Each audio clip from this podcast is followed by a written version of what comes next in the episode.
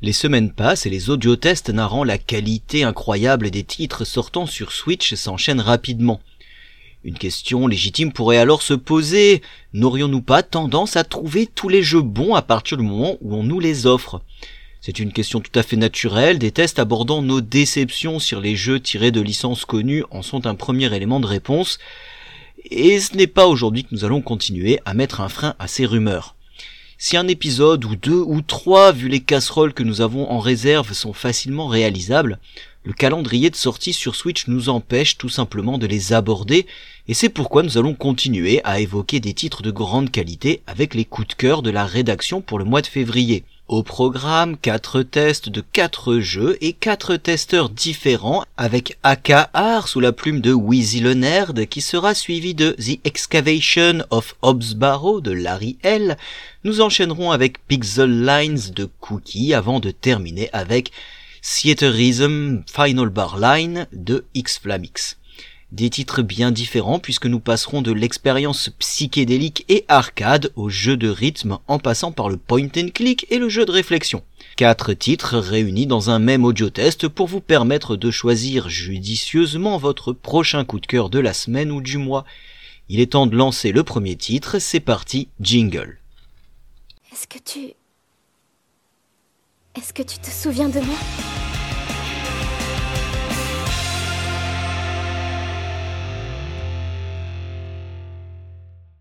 À l'origine, AKR est un jeu d'arcade Atari du début des années 80 qui, pour d'obscures raisons, n'a jamais eu la chance de dépasser le stade du prototype.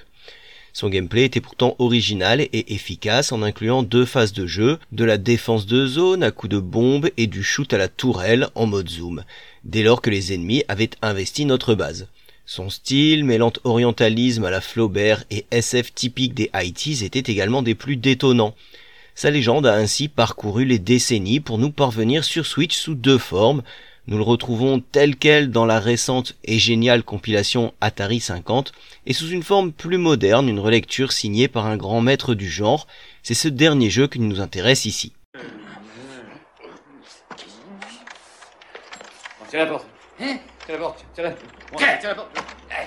Ce n'est pas une ville faite pour les drogués psychédéliques.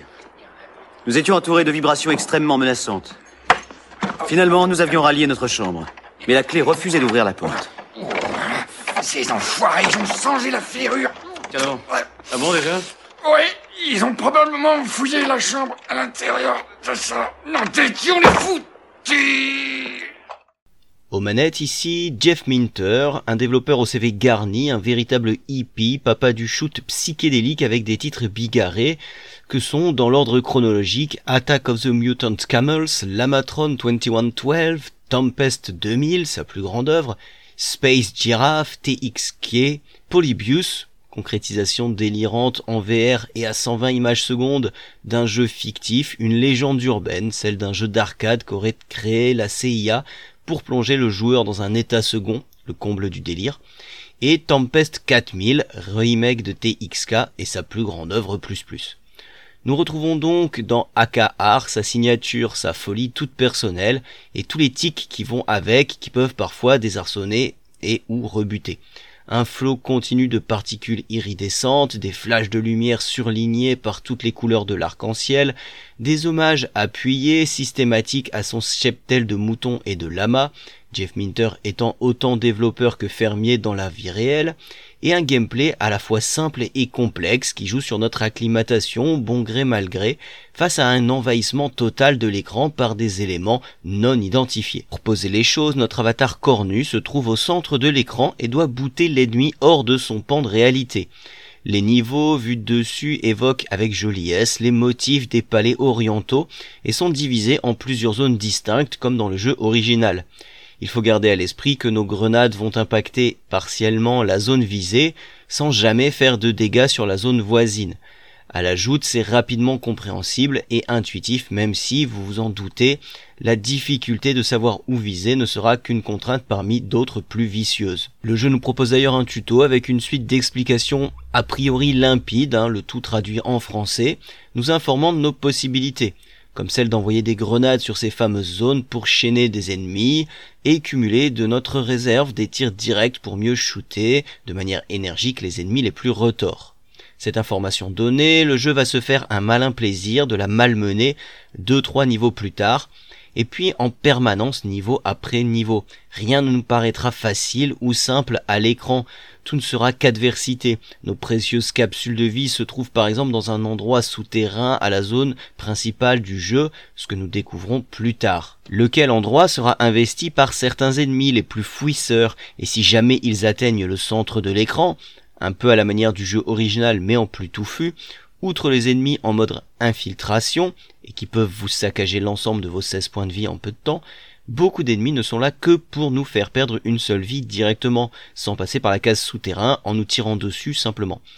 D'autres encore parasitent l'écran et créent une forme de diversion. Il faut donc jongler entre la surface et la salle où nous gardons précieusement ces capsules et les ennemis. Tout Jésus, où est-ce que t'as trouvé cet énorme truc? Je l'ai commandé au room service. Il me fallait un truc pour trancher les citrons verts, vieux. Citron vert Quel citron vert C'est con, ils en avaient pas, ça pousse pas dans le désert. Cet enfoiré de Portos, je savais bien que j'aurais dû le crever pendant que j'en avais l'occasion. Et maintenant, c'est lui qui la baise. C'est lui qui va se baiser, mon amoureuse. Jouer les bourrins ne sera pas la solution, et si elle l'est, elle ne sera efficace que sur un temps restreint. Il faudra identifier les problèmes, anticiper ceux à venir, cadencer et diriger ses tirs de manière intelligente, privilégier donc les cibles les plus dangereuses à celles envahissantes. C'est déstabilisant en permanence et le confort de comprendre le truc ne dure souvent qu'un niveau. Le jeu comptant 50 niveaux, il ne se termine pas en 2 heures, 10 ou plus, même avec la sauvegarde. À la manière des jeux d'arcade d'antan, AKR soumet le joueur à l'humilité la plus totale. Le cumul de paramètres à prendre en compte fait d'AKR un millefeuille particulièrement complexe qui risque de perdre le joueur, même le plus habitué au shoot, lequel ne sera plus où donner de la tête. D'autant que Jeff Minter fait dans la forme. Jeff Minter, c'est psychédélique à fond les montgolfières, ça déborde de partout de formes et de couleurs. Tout ça fait exprès pour nous perdre encore un peu plus, comme si ça ne suffisait pas. Malgré tout, le jeu reste extrêmement fluide et même étonnamment lisible pour peu, après quelques game over inévitables, que nous trions l'essentiel de la masse. À noter, comme dans tout bon jeu de Jeff Minter, les bruitages ont un rôle capital au point de presque nous faire oublier la musique, pourtant bien rythmée. D'une pour nous aider à réagir, une alerte nous signalant l'intrusion en zone souterraine, ou de deux, à savoir sur quoi nous tirons si notre regard n'est pas vissé sur ce que l'on tire, chaque ennemi ayant une signature sonore. Étrangement, et ce n'est pas la moindre de ses charmes, AKR stimule plus qu'il ne contraint ou nous blesse dans notre ego.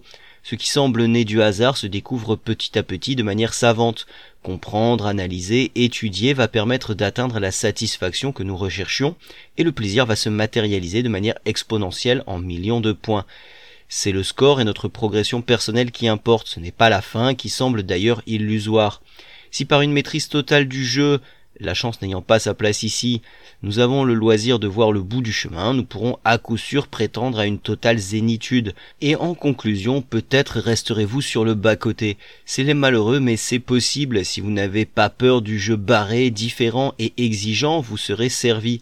Jeu tamponné Jeff Minter avec une routine de gameplay en apparence classique, constamment malmené par des difficultés inattendues, AKR nous oblige sans cesse à chercher de nouvelles solutions, un nouveau rythme de tir, une nouvelle gestion de notre curseur, une nouvelle gestion chiffrée de nos tirs directs, et ce n'est jamais simple en soi.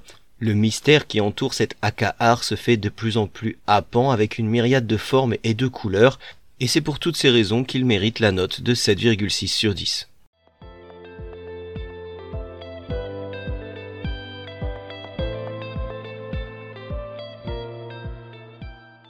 Il y a des jeux qui arrivent à nous intriguer dès que nous posons notre regard dessus.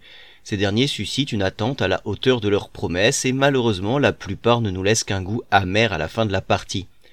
A contrario, d'autres expériences réussissent à nous tenir en haleine et à nous émerveiller tout au long de notre progression.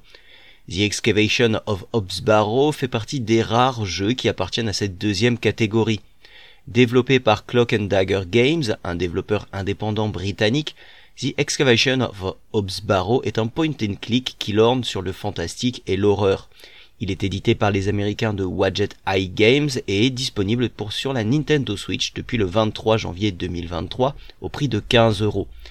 Avant de commencer ce test, nous tenons à préciser que le jeu ne propose aucune traduction française.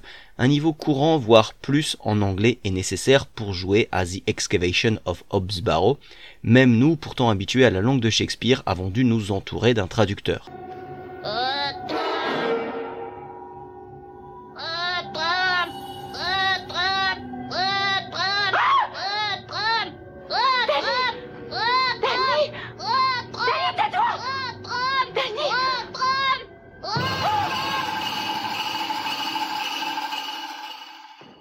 Thomasina Bateman est une antiquaire de renom dans l'Angleterre de l'époque victorienne. Elle prépare d'ailleurs un livre sur sa spécialité, les tumulus, ces anciens cimetières qui contiennent moult vestiges des époques passées. C'est en cette qualité d'experte que Thomasina reçoit une lettre d'un certain Leonard Schulder qui l'invite à Bewley afin de fouiller le tumulus de Hobbs Barrow. Dès son arrivée, Thomasina est face à l'hostilité des habitants qui ne veulent pas d'une étrangère dans leur village.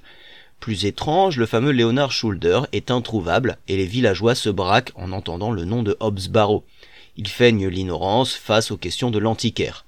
Cependant, Thomasina est une femme déterminée et elle va mener l'enquête pour trouver ce qui se trame dans la ville de Bewley et surtout pour localiser Hobbs Barrow.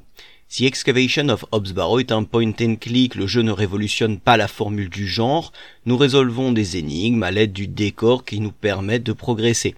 Nous allons devoir parler aux habitants de la ville, les questionner et les aider afin qu'ils puissent nous mener à Hobbs Barrow.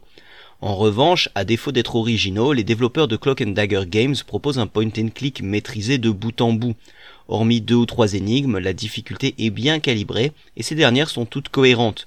Nous ne restons jamais bloqués très longtemps car la réponse est toujours logique. En liant la narration au point and click, The Excavation of Barrow réussit à créer une expérience captivante dans laquelle nous n'avons qu'une seule envie, résoudre l'enquête au plus vite pour en savoir un peu plus car en plus de posséder un très bon gameplay, The Excavation of Hobbs Barrow se démarque par une narration qui frôle la perfection. Nous avons été impressionnés par cette qualité d'écriture, par cette maîtrise et cette maturité qui transpire dans le travail des auteurs. Les personnages sont admirablement bien caractérisés, sans jamais tomber dans le cliché. Nous avons une galerie d'avatars qui restent dans la mémoire avec leurs qualités, leurs failles, mais surtout leurs secrets. Même si certains dialogues ne nous aident pas pour avancer dans l'aventure, nous sommes toujours prêts à écouter ce qu'ils pensent les uns des autres afin de mieux comprendre l'univers dans lequel nous évoluons. De me refuser l'entrée, il n'est pas question. Mon souffle, puissant comme la mousson, je ferai sauter la maison.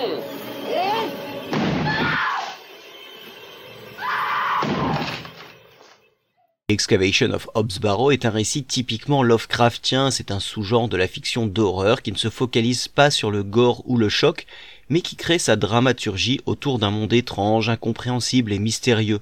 Nous avons un personnage pragmatique qui se retrouve confronté à des éléments surnaturels, doit remettre en cause son propre monde de rationalité. Là encore, à défaut de révolutionner les codes du récit, Clock Dagger Games propose une histoire maîtrisée qui nous captive jusqu'à son dénouement. Les dialogues sont formidablement bien écrits et nous sommes encore impressionnés par cette écriture intelligente, fine et ciselée à la perfection. Le seul petit défaut se trouve lors de la résolution où le jeu décide de ne pas nous donner la fin de tous les personnages de Bewley. Malheureusement, le jeu n'est accessible qu'en anglais, un anglais assez soutenu pour fermer ces merveilleuses portes à ceux qui ne maîtrisent pas la langue de Shakespeare. Même nous qui avons pourtant l'habitude de cette langue, nous avons dû régulièrement nous faire aider d'un traducteur pour ne pas passer à côté d'informations importantes sur le récit. Comme nous l'avons déjà susmentionné, certaines énigmes sont un peu moins cohérentes et donc moins agréables à résoudre, elles empêchent le jeu d'atteindre la perfection. Certaines personnes pourraient aussi être déçues à l'heure où les récits proposent des structures à choix multiples de n'avoir que très peu d'influence sur l'histoire qui se déroule sous nos yeux. Pour notre part, nous préférons être dirigés dans une narration simple mais maîtrisée que d'être abandonnés dans une narration multiple et mal écrite. La durée de vie est environ de 4 à 8 heures pour un jeu à 15 euros. Nous proposons une fourchette plutôt grande car vous pouvez foncer sans chercher à découvrir les mystères qui entourent Biolay. La durée de vie est donc plutôt correcte pour ce genre d'expérience car même si ces heures représentent un investissement quantitatif moyen, elles représentent en revanche un investissement qualitatif très intéressant. La version Nintendo Switch est pour nous la meilleure qui se trouve sur le marché. Entièrement tactile, le point and click de Cloak and Dagger Games est un plaisir à jouer, que ce soit en mode docké ou en mode portable. Nous avons eu cependant quelques bugs lors de certaines cinématiques quand le menu des objets n'était pas encore fermé. Les graphismes ne sont pas faits pour tous, même si la réalisation est irréprochable, certains pourraient ne pas apprécier le pixel art et l'univers angoissant et malsain qui est déployé. Les graphismes sont cependant cohérents et réussissent à renforcer le sentiment d'étrangeté de cette petite ville de Biolay. La bande son est elle aussi très réussie, la musique est très bonne, la direction des comédiens de doublage est parfaite et les bruitages ne souffrent d'aucun défaut. En conclusion, attention, pépite indépendante en vue. The Excavation of Hobbs Barrow est plus qu'une belle surprise, c'est un incroyable point and click basé sur une narration Lovecraftienne maîtrisée de bout en bout. Nous avons aimé l'excellente qualité d'écriture, le gameplay simple mais jamais ennuyeux, ainsi que la direction artistique qui sublime cette ambiance morbide.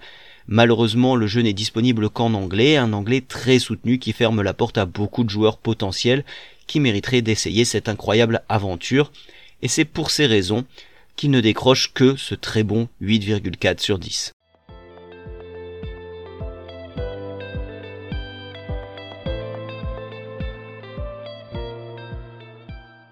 Il y a des jeux qui ressemblent à un gros sachet de bonbons, dès que nous mettons la main dedans, impossible de s'arrêter. Et pourtant nous avons envie de nous arrêter, parce qu'il faut tout de même faire autre chose de notre existence, parce qu'il faut aussi savoir s'ouvrir à d'autres saveurs. Mais non, la tentation est trop forte. Tels ont été les jours passés sur le titre que nous allons vous présenter aujourd'hui, impossible de décoller de la console. Développé par Score Studio et édité par Rainy Frog, Pixel Lines 2 n'est pas un jeu, c'est une addiction. Le principe est particulièrement simple, diablement efficace, cruellement attractif. Explication. L'écran de jeu dispose d'un grand nombre de chiffres et de nombres d'une couleur particulière. L'objectif consiste à faire se rejoindre les chiffres identiques entre eux. Le chiffre, ou le nombre, indique le nombre de cases à recouvrir pour ce faire. Ainsi, si vous avez deux ronds jaunes avec le chiffre 5 à l'intérieur, il va falloir les connecter en comptant 5 cases. Une fois toutes les cases remplies, l'ensemble forme une image. Efficace, n'est-ce pas? Voilà, vous savez jouer à Pixel Lines. Bienvenue dans la team, vous allez maintenant y consacrer beaucoup trop de temps.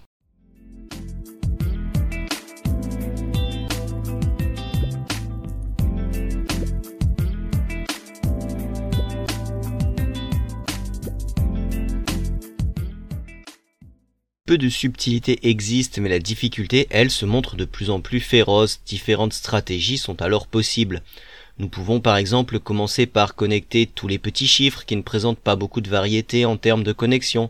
Forcément, faire se joindre des 15 est un peu plus délicat que des 3, mais parfois c'est en connectant maladroitement les 3 que tout le tableau se retrouve bloqué.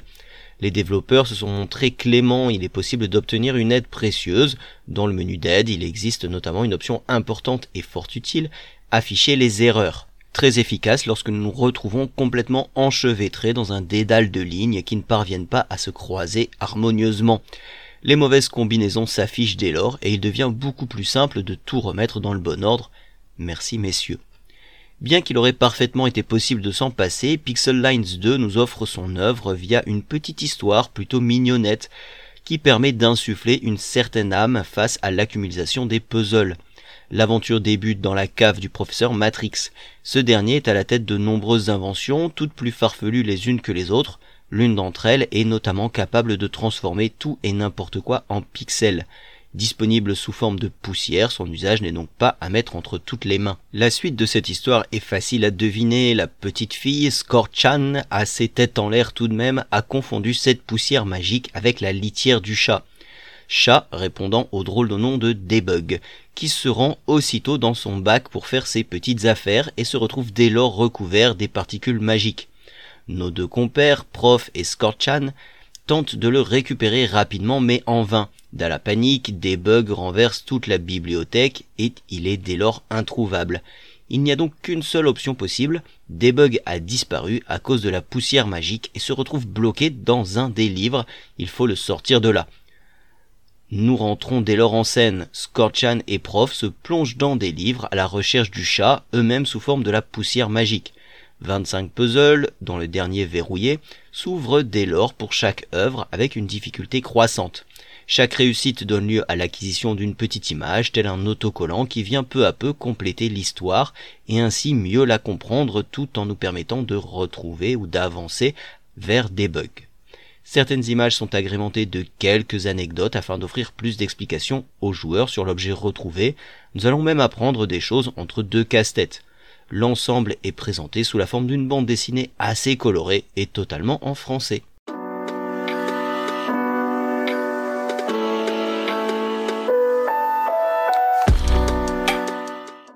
Si l'histoire ne vous transporte pas, il reste bien entendu possible de squeezer les différentes animations associées. Nous trouverons aussi un menu dédié exclusivement aux puzzles inédits, alors regroupés par catégorie. Encore des heures en perspective. Par ailleurs, une escapade dans les menus permet de personnaliser le jeu de bien des façons, y compris le thème qui englobe les puzzles, ou encore les musiques qui seront diffusées sur les différents tableaux. Enfin, un menu dédié aux statistiques est disponible lui aussi, permettant notamment de découvrir le temps passé sur le jeu. Aïe aïe aïe. Si vous êtes adepte de ce genre de jeu, vous risquez bien de passer des heures et des heures sur Pixel Lines 2. Néanmoins, quelques petits défauts viendront un tout petit peu ralentir nos ardeurs. Vous pourriez bien notamment vous retrouver parfois confronté à des couleurs similaires et ainsi peiner à bien connecter certaines d'entre elles. Le mode tactile est fort heureusement disponible, la jouabilité y est plus agréable encore qu'en mode docké. En revanche, nous avons été surpris du zoom et du dézoom au sein de la partie tandis que nous avons la console dans les mains. Il faudra réaliser l'inverse de ce que nous avons tous l'habitude de faire sur les écrans, rejoindre les doigts pour dézoomer et les écarter pour zoomer. Est-ce un petit bug à corriger ou un véritable souhait des développeurs? Une mini-carte est aussi disponible sur le terrain de l'écran afin de pouvoir avoir une vue d'ensemble du plateau et se déplacer plus rapidement. Il reste en outre possible de se déplacer avec le joystick et de zoomer, dézoomer avec les gâchettes. Enfin, parce que nous sommes tatillons, nous aurions apprécié quelques petites originalités supplémentaires, des bonus et des malus notamment. Oui, nous sommes capricieux. Hein. Dans le cadre de ce test, nous n'avons pas pu constater la présence ou non de mises à jour régulières comme énoncé dans la présentation du jeu sur nintendo.fr. Néanmoins, si tel devait être le cas, c'est tout à l'honneur des développeurs, et tant pis pour la vie sociale. En conclusion, Pixel Lines 2 fait partie de ces jeux qui rend un tout petit peu maboule. Nous allons voir des lignes s'afficher devant nous alors que nous tentons de trouver le sommeil. Mais qu'importe, avec une recette toujours très simple et une très bonne prise en main grâce au tactile, Pixel Lines 2 se montre particulièrement addictif. Certes, l'histoire n'est guère une priorité dans ce type de jeu, mais elle a l'opulence d'être bien présentée ici, avec quelques petites anecdotes supplémentaires au fil de la résolution des puzzles.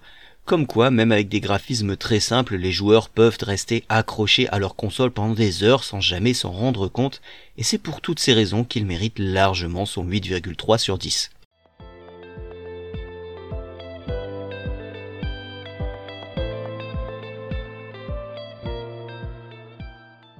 Theaterism Final Bar Line est un jeu de rythme édité par Square Enix qui souhaite nous proposer pour les 35 ans de la série Final Fantasy un jeu de rythme plein de souvenirs et de nostalgie. Nous retrouvons Indies Zero aux commandes du développement. Pour rappel, ils sont à l'origine des précédents Theaterism sur Final Fantasy en 2012 et Dragon Quest en 2015, ainsi que de Sushi Striker en 2018 et Kingdom Hearts Melody of Memory en 2020. Autant dire qu'ils ont déjà bien travaillé leur sujet et cela ne peut s'annoncer que prometteur pour ce nouvel opus musical.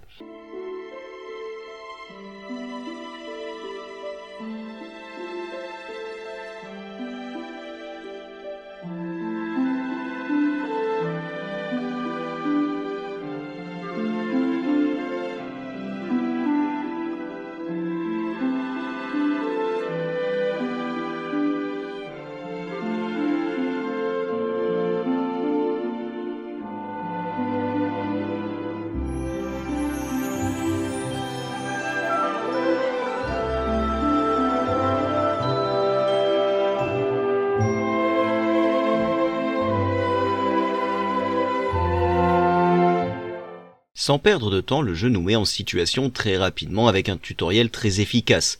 Cependant, nous regrettons un peu le fait que le paramétrage de la synchro audio-vidéo ne soit pas proposé par défaut.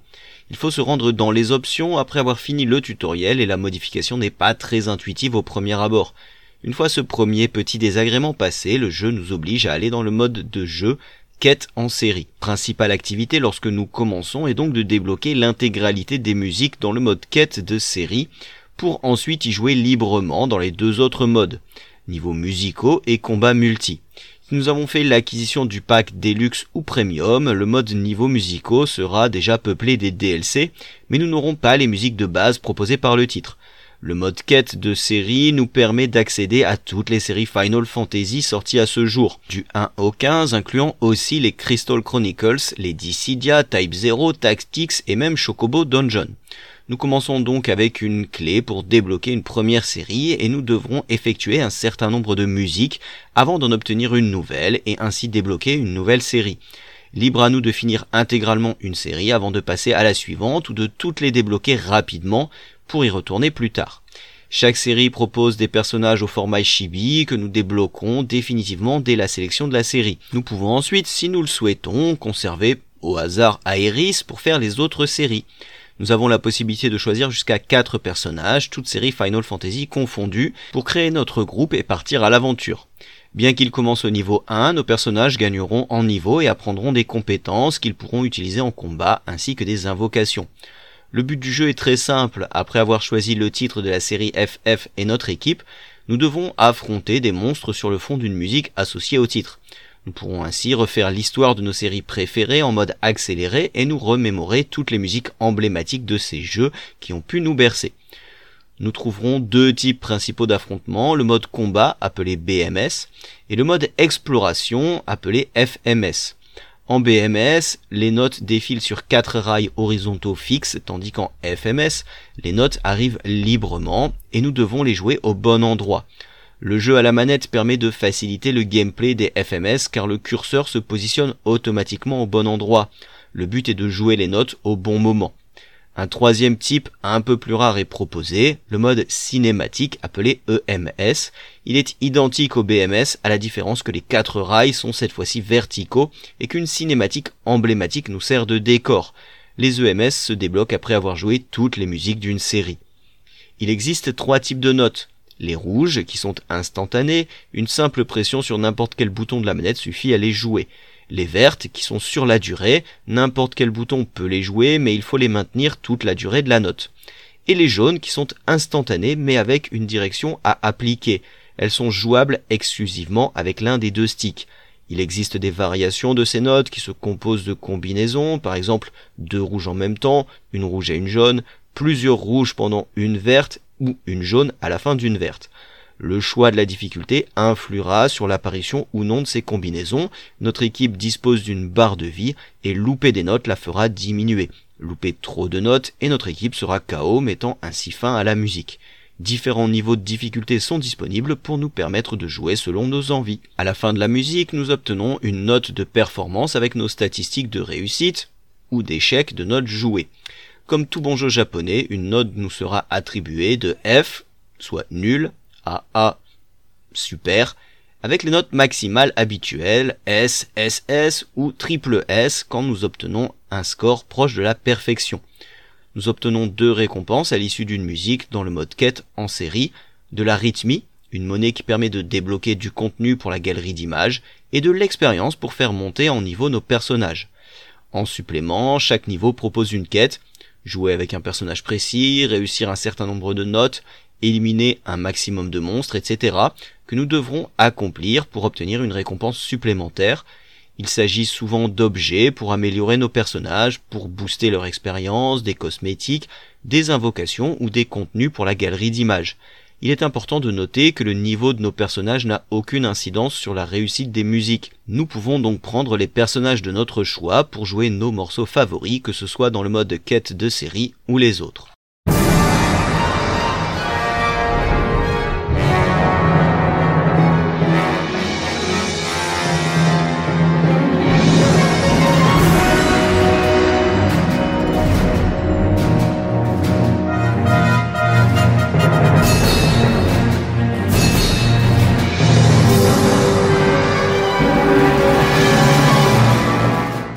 Les membres de notre équipe gagnent des niveaux lorsqu'ils participent au combat, cela leur permet d'obtenir des compétences et des sorts.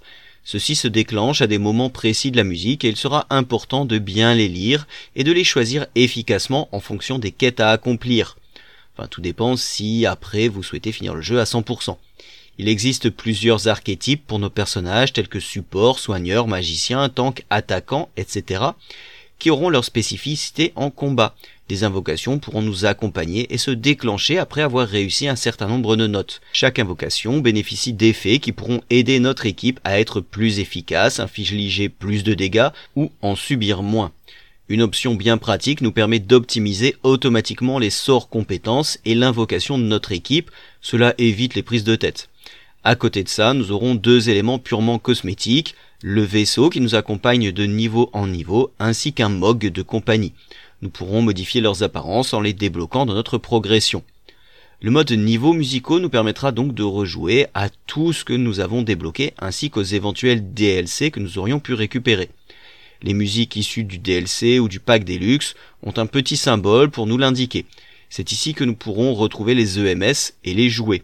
Hormis ces aspects, il s'agit exactement du même fonctionnement que dans le mode quête en série, à la différence qu'il n'y aura pas de quête à accomplir, il s'agira de pure scoring, ou pour jouer en duo local avec un ami. Le mode combat multi permet de jouer jusqu'à 4 joueurs, mais uniquement les musiques en BMS. Nous pouvons choisir de rejoindre des salons existants ou de créer le nôtre selon certains critères. Ce mode de jeu inclut une jauge d'exploration qui se remplit en réussissant des notes et que nous pouvons utiliser pour attaquer nos concurrents. Perdre tous ces points de vie n'est pas fatal, mais nous fera subir une pénalité à la fin du morceau. Le joueur qui obtient le plus de points à la fin aura le privilège de choisir sa récompense en premier, puis le second, etc. Nous n'avons cependant pas pu tester cette partie. Nous sentons au niveau de l'interface que le titre a été pensé pour être joué entièrement au tactile, mais le gameplay à la manette est plutôt agréable et n'est pas frustrant. Lors des phases de déplacement de notes, un système d'aide à la visée vient accompagner le joueur, ce qui rend l'expérience de jeu vraiment plaisante. Nous avons juste à faire glisser le stick dans la bonne direction sans nous soucier de la pression à appliquer pour rester sur le rail. Dans l'ensemble, le jeu est vraiment soigné et joue beaucoup sur la nostalgie des musiques d'antan. Rien à redire sur les bandes son qui restent toujours aussi cultes, et malgré tout ce qui peut apparaître à l'écran, rien ne fait fouillis, et nous nous y retrouvons très facilement. Tout est bien dosé, et le système de récompense pousse à l'addiction. Pour la salve de contenu proposée par ce titre et le temps à y consacrer, le prix d'entrée est clairement mérité. En revanche, il faudra être un vrai musicophile pour tenter l'expérience des packs de luxe et premium. Ils apportent des musiques liées à d'autres opus de Square Enix et non plus uniquement à Final Fantasy. On pensera principalement à Nier, Chrono Cross ou encore Octopath Traveler, qui valent le coup, mais à 90 euros la Deluxe Edition et 110 euros la Premium, ils ne seront pas à la portée de tous les porte-monnaies. En conclusion, Theater Rhythm Final Bar Line propose une expérience musicale très agréable avec de longues heures de jeu et d'écoute pour tout fan de la série des Final Fantasy. Nous n'ayons aimé que quelques titres ou l'ensemble des opus des séries, le jeu met à l'honneur les illustres compositeurs qui ont accompagné une partie de notre enfance ou adolescence. Accessible à tous avec un gameplay très simple, il mêle l'utile à l'agréable et propose efficacement de quoi fêter sobrement les 35 ans de la série Final Fantasy. Bien que le jeu ait des allures un peu simplistes, nous avons été étonnés par son excellente durée de vie, et pour toutes ces raisons, nous lui décernons la très bonne note de 9,2 sur 10.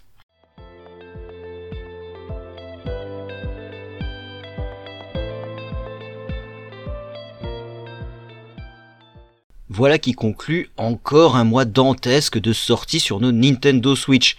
Nous en arrivons à ne plus savoir s'il faut espérer que le rythme ralentisse. Mais comme c'est loin d'être le cas, nous continuons à profiter de ce catalogue indépendant incroyable accompagné de titres de studio au budget bien plus gros. La diversité des expériences qui nous sont proposées et la variété des façons d'en profiter sur nos consoles hybrides est un élément que les développeurs savent maintenant gérer, ce qui nous permet de profiter de leur expérience aussi bien en nomade qu'en docké ou qu'au Joy-Con ou en tactile. Bien sûr, si nous en sommes à réaliser un tel podcast, c'est que nos intentions sont claires, mais chaque mois qui passe est une nouvelle occasion de nous étonner de la qualité et de la quantité des titres sortant sur Switch. Alors que ce soit avec AKR, avec The Excavation of Barrow, avec Pixel Lines 2 ou avec Triterism Final Bar Line, nous espérons que vous allez passer beaucoup de bon temps et en attendant le prochain podcast, amusez-vous bien.